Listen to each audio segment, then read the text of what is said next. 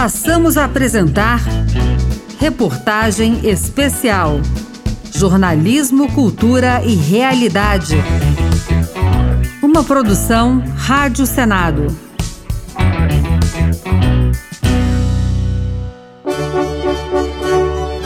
Embora as datas sejam importantes para situar os fatos históricos, não podemos esquecer que todo momento decisivo de um país se dá a partir de um processo. Com a independência brasileira não foi diferente. Um dos marcos para o processo que levou ao 7 de setembro de 1822 é a vinda da família real portuguesa para o Brasil. Acompanhe a primeira parte da reportagem especial Gritos do Brasil As Várias Faces da Independência, uma produção Rádio Senado. As cortes de Portugal. De hoje em diante, as nossas relações estão cortadas. Eu nada mais quero do governo de Lisboa, nenhum laço nos une mais. Pelo meu sangue, pela minha honra e pelo meu Deus, juro promover a independência do Brasil.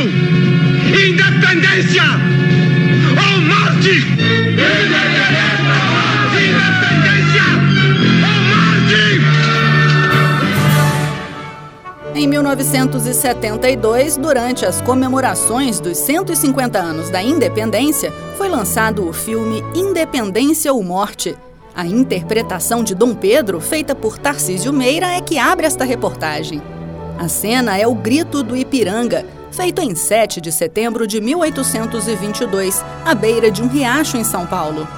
Essa é a data oficial da independência brasileira. Mas como faz questão de destacar o historiador e pesquisador Bruno Cerqueira, o processo de independência é muito maior e mais distribuído no tempo. E a questão é: a independência do Brasil não é uma data, nenhum fenômeno. A independência do Brasil é uma porção de coisas, uma porção de eventos, e a independência do Brasil é um processo histórico. Os processos históricos podem ser o que nós historiadores chamamos de longa duração. Um marco fundamental para entender o 7 de setembro é a vinda da família real portuguesa para o Brasil. Momento decisivo para a história do país, como nos conta o historiador e professor da Universidade de Brasília, Antônio Barbosa. A transferência da família real portuguesa para o Brasil foi decisiva para o encaminhamento do processo de independência. Ao invés de transmigração da família real, como se dizia antigamente, eu prefiro lembrar que o que está acontecendo em 1808 é a transferência do Estado português para a colônia brasileira. A chegada da família real portuguesa em terras brasileiras em 1808 se deu por necessidade. Napoleão Bonaparte ameaçava as terras lusitanas após varrer grande parte da Europa. A solução portuguesa para salvar o país, aponta Bruno, foi correr, ou melhor, navegar pelo Atlântico até a colônia. Foi o único, a única dinastia, a Casa de Bragança, que Napoleão não pôde dominar, dividir o país e colocar um primo ou irmão no trono. É, tinha um, um, professor português de história lá no Rio, século XX, né? Ele dizia assim: lá de cima viu-se com os balões, estava escrito embaixo: Portugal mudou-se. Porque, na verdade, é isso que aconteceu. Portugal saiu da Europa e veio para a América. O que, que significa? Que a sede do império muda, não é? Sai de Lisboa e vira se torna o Rio de Janeiro. Muda tudo. Muda tudo. Mudou tudo mesmo. A colônia ganhou instituições como bancos, órgãos de imprensa, atividades educacionais e de pesquisa. Novos comércios, novas demandas, novas ideias. Em 1815 veio também uma nova denominação. Em 1815, Dom João como príncipe regente, eleva o Brasil a reino unido a Portugal e Algarves. O reino de Portugal e Algarves passa a ser Reino Unido de Portugal, Brasil e Algarves. É o nome oficial. O que, que significa? Que acabou, não é mais colônia. Não foi Dom Pedro, portanto, o filho de Dom João, que fez a emancipação política inicial do Brasil. Foi o próprio Dom João. É o pai de Dom Pedro. A família real portuguesa, instalada no Rio de Janeiro, acompanhava de longe a luta dos portugueses em seu país. Mas em 1820, com a Revolução do Porto e a retomada do país lusitano pelos portugueses, foi exigida a volta de Dom João VI do Brasil para Portugal. É o que destaca o professor Antônio Barbosa. Então, na verdade, em Portugal, em 1820, o que se pretendia era acabar o absolutismo e instituir uma monarquia constitucional. Mas, para isso, os vitoriosos do Porto exigem, no parlamento que se cria em Portugal, o retorno de Dom João VI para lá ou ele perderia o direito ao trono. E a, as cortes portuguesas, o parlamento de lá, vão tomar medidas eh, que fortalecem a decisão de recolonizar o Brasil. Dom João voltou, mas deixou o filho Pedro no Brasil. No Brasil, agora não uma simples colônia, e sim parte do Reino Unido de Portugal.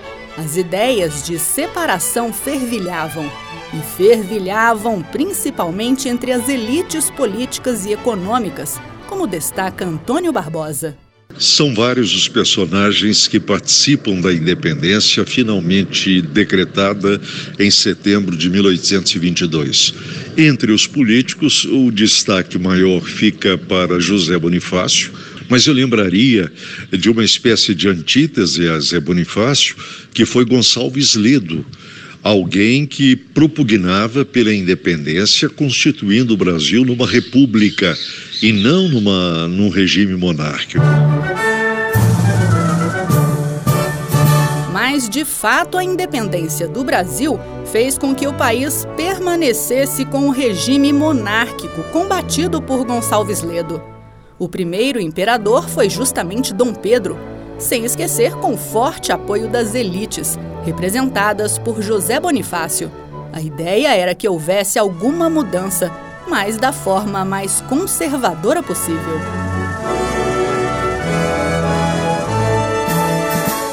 Imperador do Brasil, rei soldado em Portugal, o libertador, Dom Pedro I é um nome bastante conhecido nos livros de história. Mas quem de fato foi esse homem em sua vida pública e privada? A trajetória do príncipe que saiu da Europa ainda menino para ser aclamado imperador do outro lado do Atlântico é o que você acompanha nesta segunda parte da reportagem Gritos do Brasil As várias faces da independência.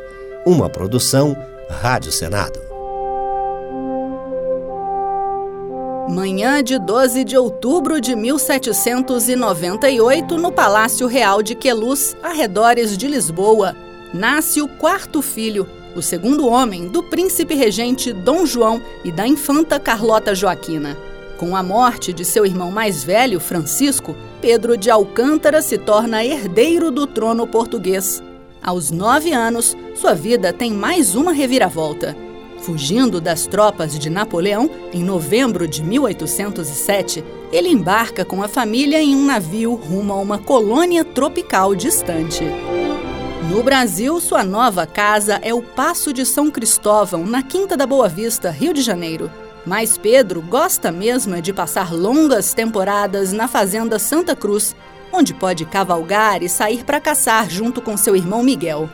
Desde muito cedo, recebe educação à altura de um príncipe: economia, matemática, geografia, história, latim, francês e muitas outras disciplinas.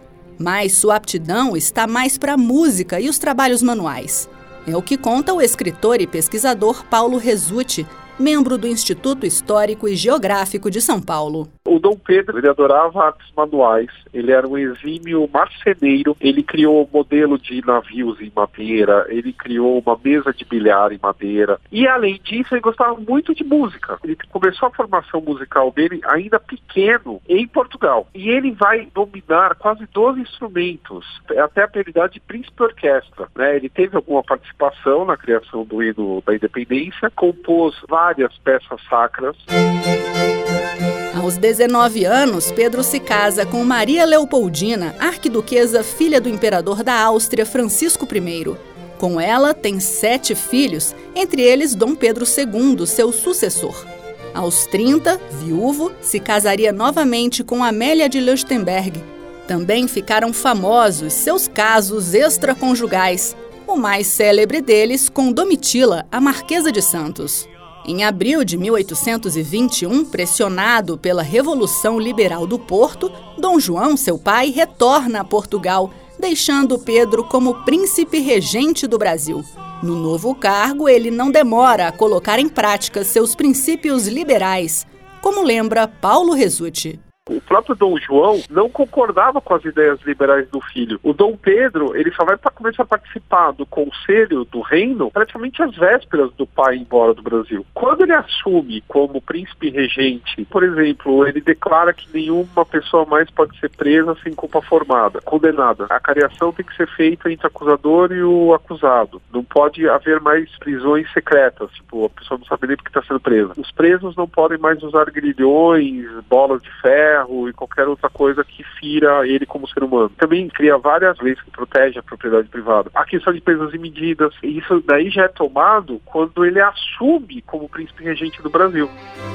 Durante sua regência, Pedro vive relação conturbada com as cortes lusitanas, que resistem à autonomia de governo da ex-colônia, agora parte do Reino Unido de Portugal, Brasil e Algarves.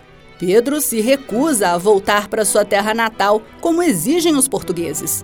Em 9 de janeiro de 1822 acontece o Dia do Fico, com o príncipe regente garantindo sua permanência em terras brasileiras.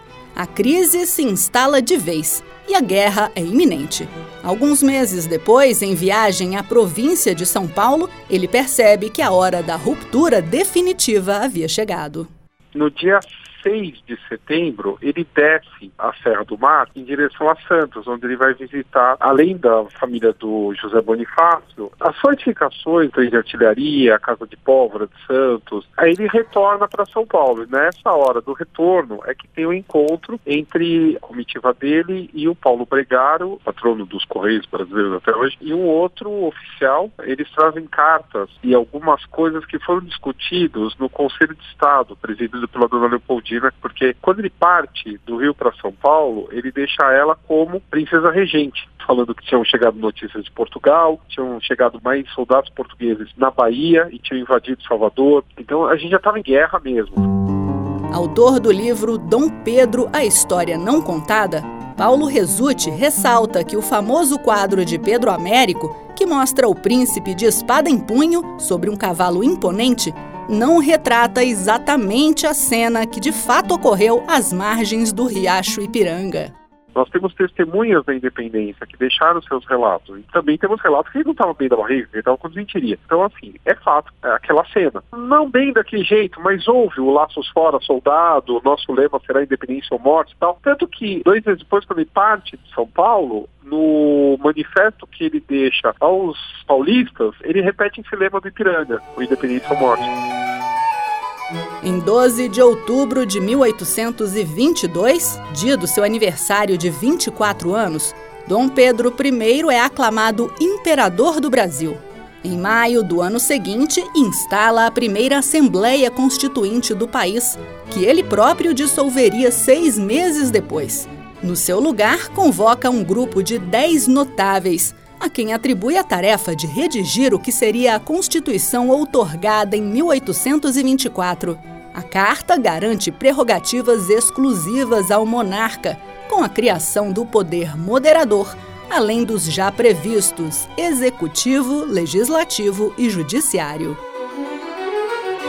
Em março de 1826, com a morte de Dom João VI, o imperador sucede o pai no trono português com o título de Dom Pedro IV. Mas ele permanece no Brasil e, cerca de dois meses depois, abdica da coroa lusitana em favor da filha Maria da Glória. Sua vida, porém, não anda nada fácil. Por aqui, enfrenta sucessivas crises políticas e conflitos com o parlamento. Em Portugal, seu irmão Miguel usurpa a coroa de Maria da Glória e Pedro se sente no dever de defender a filha. Situações que vão minando sua governabilidade ele acerta com a Inglaterra o final do tráfico negreiro, que era para começar em 1830. Quando isso cai no parlamento, é assim uma bomba, porque todos os parlamentares eram escravocratas. Isso aí vai gerar mais descontentamento ainda, vai juntar com a questão das elites provinciais que queriam o poder para si das suas províncias, questão dele também dedicado a Portugal, tanto quanto o Brasil, e aí finalmente ele acaba tendo que abdicar, porque o Brasil acaba ficando ingovernável sob ele, e aí ele parte para a Europa e nunca mais retorna. Mesmo de longe, Pedro jamais esquece da terra que aprendera a amar.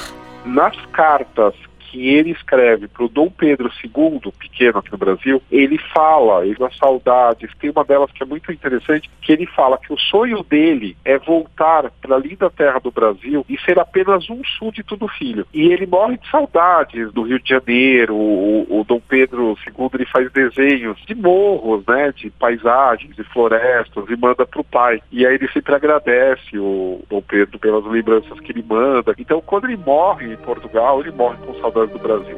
De volta a Portugal, agora como Duque de Bragança, Pedro vence a guerra contra Miguel, apesar de contar com um exército bem menor que o do irmão.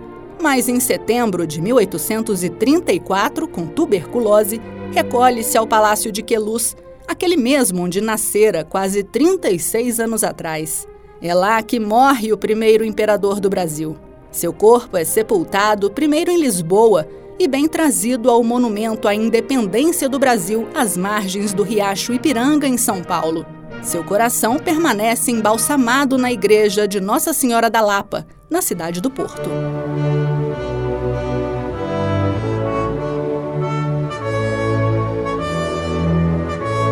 A Imperatriz Leopoldina é uma das personagens mais lembradas quando se fala do processo de independência do Brasil. Mas muitas mulheres algumas delas ainda anônimas, tiveram participação decisiva nesta luta. Este é o tema do terceiro episódio da série Gritos do Brasil As Várias Faces da Independência. Eu queria começar contando a vocês uma história. E a história começa no dia 3 de maio de 1817, que era um domingo, é a festa de Santa Cruz, é o dia de Santa Cruz. A cidade fervilhava. No Vale do Cariri, onde o Ceará encontra Pernambuco, os revolucionários proclamam a independência. Bárbara de Alencar é uma das insurgentes. Mais que isso, uma das líderes do movimento inspirado nas ideias iluministas de liberdade e igualdade. Alta e forte, branca e rica, mistura de indígenas e portugueses, dona do próprio nariz ela foi às ruas expor suas ideias e lutar por seus ideais. Que sonhos tão loucos, tão loucos, tão loucos, tão loucos, foi Bárbara sonhar. Tamanha ousadia fez dela a primeira mulher a ser presa por suas convicções políticas a primeira vítima de violência de gênero do Brasil, como lembra a historiadora Heloísa Starling. Ela vai ser acorrentada no crato, em cima de um cavalo, e eles vão fazer ela desfilar até Fortaleza, acorrentada, para humilhar e dizer: olha o que, que acontece com uma mulher que tem coragem de ir para a cena pública e defender o que ela pensa. Ao longo de 500 quilômetros sob o sol escaldante do sertão cearense, ela seguiu por vilas e povoados, sendo exibida como troféu. Em meio à repressão e à efervescência política que se espalha por todas as províncias, a comunicação é fundamental. Como aponta Heloísa Starling, a saída para dar forma e consistência às ideias surgiu na mesma velocidade. É, as pessoas vão fazer uso de um meio de escrita barata, muito fácil de circular e de feitura acessível a qualquer pessoa, né? que são os panfletos da independência. O sujeito só precisa, para os panfletos, eu só preciso de resma de papel, uma pena de ganso ou de metal, e bem apontada, e à disposição para varar a madrugada. Não havia regra curtos ou longos, em prosa ou em verso, assinados ou anônimos. Eles eram repassados de mão em mão ou fixados com cera de abelha nos postes e nas portas das casas. Foi essa a arma escolhida por uma menina de 10 anos em Salvador para se rebelar contra a tirania portuguesa. Há de perder-se a Bahia para governar Madeira, ter poder e excelência, onde os baianos sofrer dos lusos tanta insolência? Sem nome e muitas vezes esquecida pela história, a autora de Lamentos de uma Baiana só ganhou identidade 200 anos depois, quando também uma mulher, a historiadora Patrícia Valim, mergulhou em inúmeros arquivos para tirá-la do esquecimento. A Urânia Vanério trata de vários conflitos ao mesmo tempo e de uma maneira bastante sofisticada. É um dos melhores panfletos, tanto do ponto de vista político como do ponto de vista da escrita, né, da elaboração dos seus versos, né, dos seus lamentos né, e das suas lutas. A luta das mulheres por justiça e contra a opressão teve na Bahia várias vozes. Algumas pegaram em armas, como Maria Quitéria. Cabelo cortado, vestida de homem e com a pontaria perfeita, ela foi a primeira mulher a integrar as Forças Armadas, diz o escritor Paulo Resutti. E ela atirava tão bem que ela acaba tomando parte de várias batalhas. O batismo de fogo dela é em fevereiro de 1823 na Batalha de Tupã, aonde ela acaba sendo mencionada na ordem do dia pela valentia dela na tomada de uma posição de trincheira do inimigo. Também na Bahia, mas em Taparica, a marisqueira Maria Felipa liderou mulheres negras e índios contra o ataque dos portugueses, como conta Heloísa Starling. As tropas desembarcam, elas descem com ramos enormes de urtiga brava, surram os portugueses eles voltam para os barcos para voltar para o navio e aí elas entram no mar com tochas e incendeiam os navios. Elas incendiaram dois navios de guerra portuguesa. Entre todas as mulheres que participaram do processo de independência, a mais conhecida é Dona Leopoldina. É ela a mãe da pátria Brasil, resume o historiador Bruno Cerqueira. Por que, que as pessoas não têm tanta consciência disso? Porque além de Dona Leopoldina colocar essas glórias para o marido dela, evidentemente, a história é muito machista. A historiografia não contou, por exemplo, que José Bonifácio achava Dona Leopoldina muito superior a Dom Pedro. Do ponto de vista da inteligência, ela percebeu antes do marido que ele deveria liderar o movimento, porque se ele não liderasse o movimento, iriam perder essa coroa. Bem informada, articulada e cheia de atitude, a austríaca teve atuação decisiva para o Brasil. Enquanto Dom Pedro estava em São Paulo, ela assumiu como regente, tornando-se a primeira mulher a governar o país. Na carta enviada a ele em setembro de 1822, relatava a situação insustentável e a posição do Conselho de Estado pela separação do Brasil de Portugal. O Brasil será em vossas mãos um grande país, o Brasil vos quer para seu monarca. Com vosso apoio ou sem o vosso apoio, ele fará a sua separação.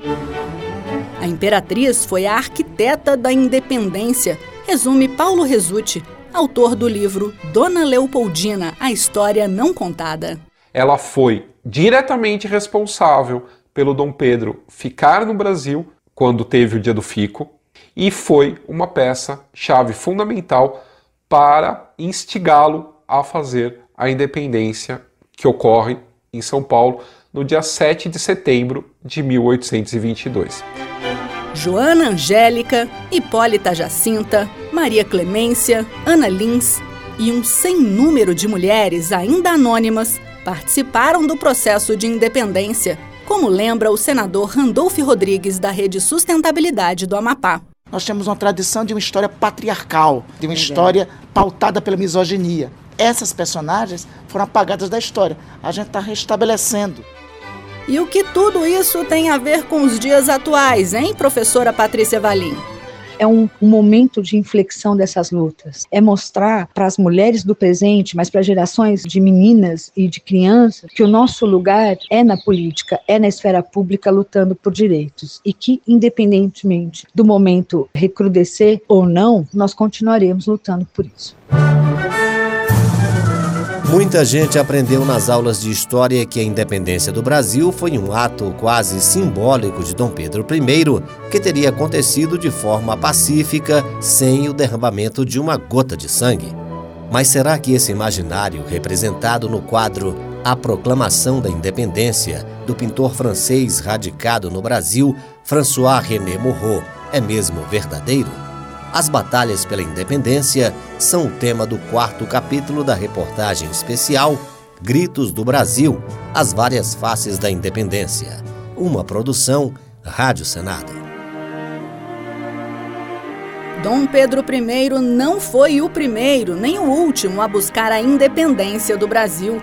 E muitas dessas tentativas foram sim sangrentas. A Inconfidência Mineira, em 1789, e a Conjuração Baiana, em 1798, por exemplo, apesar de não terem ido muito longe, foram reprimidas e tiveram seus líderes executados. Cinco anos antes da independência, em 1817, Pernambuco se rebelou contra a coroa portuguesa. Foi um movimento da elite pernambucana, mas que contou com grande adesão popular ao ser deflagrado e conseguiu superar a fase conspiratória, chegando a tomar o poder local por mais de dois meses, instalando ali um governo republicano.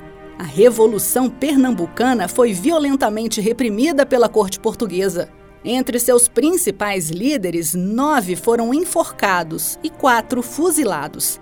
Além deles, outros envolvidos com o movimento foram presos e torturados.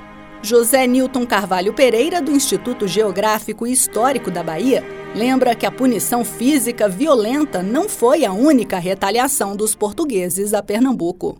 Primeiro, criaram o estado de Alagoas, separaram Alagoas de Pernambuco. Segundo, cortaram o território de Pernambuco à altura do município de Juazeiro, eu aprendi a ver o seguinte: essas fronteiras que fazem em linha reta geralmente são fronteiras fabricadas. E se tivemos sangue antes da proclamação da independência, tivemos também batalhas violentíssimas para consolidar a condição do Brasil como país independente. E uma das mais sangrentas aconteceu em 13 de março de 1823, no município de Campo Maior, Piauí, a Batalha do Genipapo. A luta de piauienses, maranhenses e cearenses às margens do rio Genipapo contra as tropas do major português João José da Cunha Fidié, encarregado de manter o norte do Brasil fiel à coroa portuguesa, foi uma carnificina, como destaca o jornalista e escritor Laurentino Gomes cerca de 200 brasileiros mortos e mais de 500 feitos prisioneiros. As perdas representavam um terço do improvisado exército brasileiro, composto em sua maioria por vaqueiros, comerciantes, alguns vereadores, um juiz, além de velhos e adolescentes. Os portugueses, comandados pelo disciplinado, porém insensato Major João José da Cunha Fidié, tiveram apenas 16 baixas. Apesar da aparente vitória, Laurentino Gomes ressalta que a conquista dos portugueses teve um sabor amargo. A tragédia do Genipapo demonstrava a determinação dos brasileiros de lutar ao lado do imperador Pedro I pela independência, mesmo de forma desorganizada e à custa da própria vida.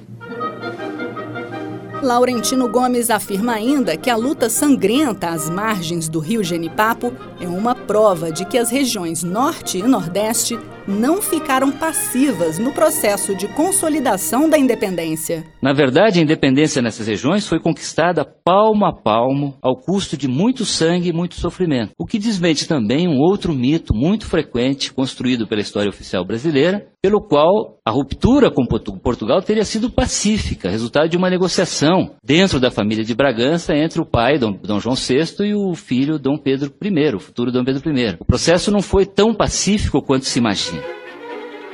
E não foi mesmo. Outra batalha violenta aconteceu na Bahia em 2 de julho de 1823.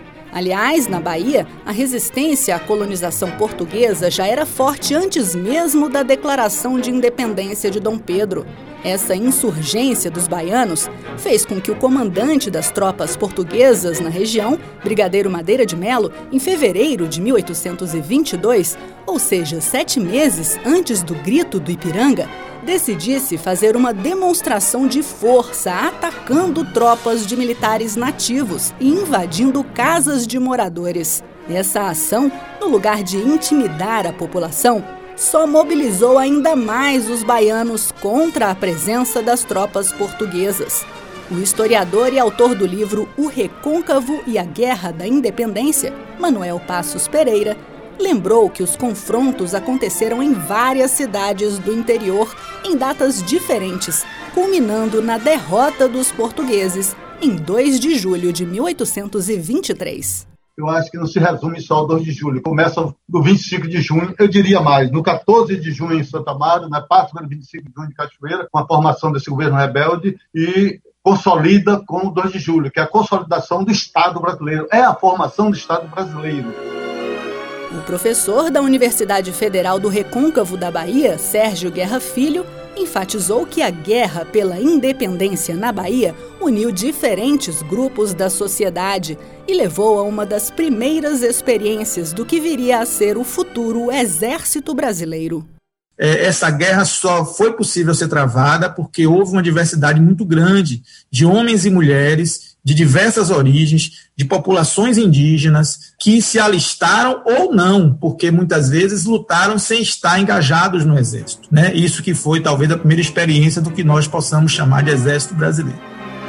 José Newton Carvalho Pereira, do Instituto Geográfico e Histórico da Bahia, acredita que se não fosse pelo sangue dos baianos, o Brasil teria sido dividido em pelo menos dois países a Bahia é, assim, uma das razões maiores de nós termos até hoje a integridade brasileira a ponto de ser um gigantesco país, eu acho que o quinto maior do mundo. A independência não foi pacífica. As batalhas foram duras e sangrentas. E muitos brasileiros morreram para garantir a separação de Portugal. O 7 de setembro de 1822 é um marco na história brasileira. Como ele foi lembrado nos anos posteriores? E quais as discussões sobre a independência que ainda precisam ser feitas? Acompanhe a última parte da reportagem especial Gritos do Brasil As Várias Faces da Independência. Escolha do dia 7 de setembro como marco da independência brasileira não foi unânime. Deputados e senadores, ainda na década de 20 dos anos 1800, defendiam outras datas, como o Dia do Fico, 9 de janeiro, ou o Dia da Aclamação de Dom Pedro, 12 de outubro. Mas, para a história, ficou mesmo o dia 7 do nono mês do ano. E é impossível pensar um novo futuro, outros 200 anos de Brasil, sem levar em conta o legado do pós-7 de setembro de 1822. Ali nascia uma nação, mas ainda não nascia a ideia do cidadão brasileiro, como aponta o historiador e professor da Universidade de Brasília, Antônio Barbosa. É difícil falar desse impacto imediato propiciado pelo 7 de setembro, até porque a construção do Estado Nacional Brasileiro vai ser um processo social que se estende no tempo. Nem mesmo gentílico relativo ao nascido ou ao habitante do Brasil era consensual. Há aqueles que achavam que os habitantes daqui deveriam ser chamados de brasileiros, há os que achavam que deveriam ser chamados de brasilienses, há os que achavam que deveria ser chamado de brasiliano. O conservadorismo resultante do modelo de independência também é ressaltado pelo antropólogo e professor universitário Mauro Cordeiro. A gente tem, no final das contas, um acordo conservador que mantém as estruturas coloniais que vão ser vigentes até o final do Império Brasileiro. Né? Então a gente está falando do latifúndio, da monarquia e, sobretudo, da escravidão negra. Antônio Barbosa afirma que os efeitos de uma independência feita sob influência das classes dominantes, tanto na política quanto na economia, forjaram um Brasil diferente do que era apresentado na realidade da sociedade. O Brasil vai ser forjado a se imaginar como uma nação culturalmente europeia, sobretudo francesa, de uma população essencialmente branca, deixando de lado os milhares de africanos e de seus descendentes, sem falar das populações indígenas. Eu acho que esse modelo de Brasil que vigorou e que vigora ao longo desses dois séculos, só agora está sendo questionado. Ainda bem. E para abrir discussões como essa, proposta pelo professor Barbosa, é que efemérides precisam ser lembradas, como defende o senador Randolph Rodrigues, da Rede Sustentabilidade do Amapá, presidente da comissão curadora do Senado para o bicentenário da independência. As efemérides sempre foram fundamentais na nossa formação histórica. Com 100 anos, nós compusemos a atual versão do hino nacional e ocorreu a Semana de Arte Moderna. Com 150 anos, foram trazidos para cá os restos de, de Dom Pedro. 200 anos não pode sair sem reflexão. Há 100 anos, na comemoração do centenário, houve uma exposição internacional na então capital Rio de Janeiro. O senador Tobias Monteiro, em discurso no Senado, saudou aquele momento histórico. O Senado congratula-se com o povo brasileiro pela comemoração do centenário da independência do Brasil e acredita interpretar os seus sentimentos patrióticos, rendendo preito de profundo reconhecimento e veneração à memória daqueles que a promoveram e realizaram, salvaguardando a unidade nacional. O historiador Eduardo Bueno recorda que em 1972, nos 150 anos do 7 de setembro, houve até a disputa de uma taça independência. Afinal, Brasil e Portugal. Fora que ainda arrumamos uma mini Copa e o juiz ajudou a fazermos um gol no final, Jairzinho, em 1972, e batemos Portugal mais uma vez em pleno Maracanã. Teve aquela mini Copa que foi divertida, foi legal, né? E terminou com a vitória brasileira e era mesmo o melhor time. Dentro da área, uma jada dentro da área pela lateral esquerda do, área portuguesa. Olha Rivelino, já tá gol! Olha lá!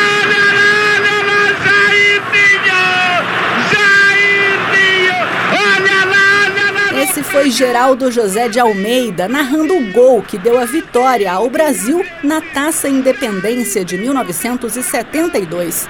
50 anos depois, o Senado Federal também contribui para a preservação do legado histórico das lutas do povo brasileiro durante o processo de independência. Rodrigo Pacheco, presidente da casa, ressalta o lançamento do Vozes do Brasil, uma coleção de panfletos defendendo a independência do país, produzidos na primeira metade do século XIX. E esses panfletos então foram reunidos nessa obra Vozes do Brasil, editado pelo Senado Federal e que retrata essa identidade da independência do Brasil através desses panfletos cedidos. Estavam nos Estados Unidos da América e foram cedidos para o Museu do Senado Federal. Hoje estão aqui acautelados e publicados através dessa obra. O professor e pesquisador Mauro Cordeiro, que participou da pesquisa do enredo da Beija-Flor de 2023, que tratará da participação popular na independência do Brasil, deixa uma mensagem final sobre a brava gente brasileira, cantada nos versos do hino da independência. Eu acho que a verdadeira brava gente do Brasil, né, da nossa nação, é o povo brasileiro, né, homens e mulheres destemidos que desde a invasão, desde sempre, estão lutando pela sua sobrevivência dentro de todo é, uma estrutura de poder, de dominação que tenta suprimir a diversidade, a pluralidade de ideias, de forma de vida. Então, a brava gente brasileira somos nós que seguimos construindo sonhos de um país que seja de fato nosso, né? cada vez mais igualitário, plural, diverso. Você acompanhou a reportagem especial Gritos do Brasil As Várias Faces da Independência. Reportagem Celso Cavalcante, Leila Herédia, Maurício Desante e Rodrigo Rezende. Apresentação Raquel Teixeira. Locução Gesiel Carvalho com sonoplastia de André Menezes, Alex Vargas e Cristiane Mello. Você pode ouvir a reportagem completa no site senado.leg.br barra rádio ou no seu aplicativo de podcasts favorito.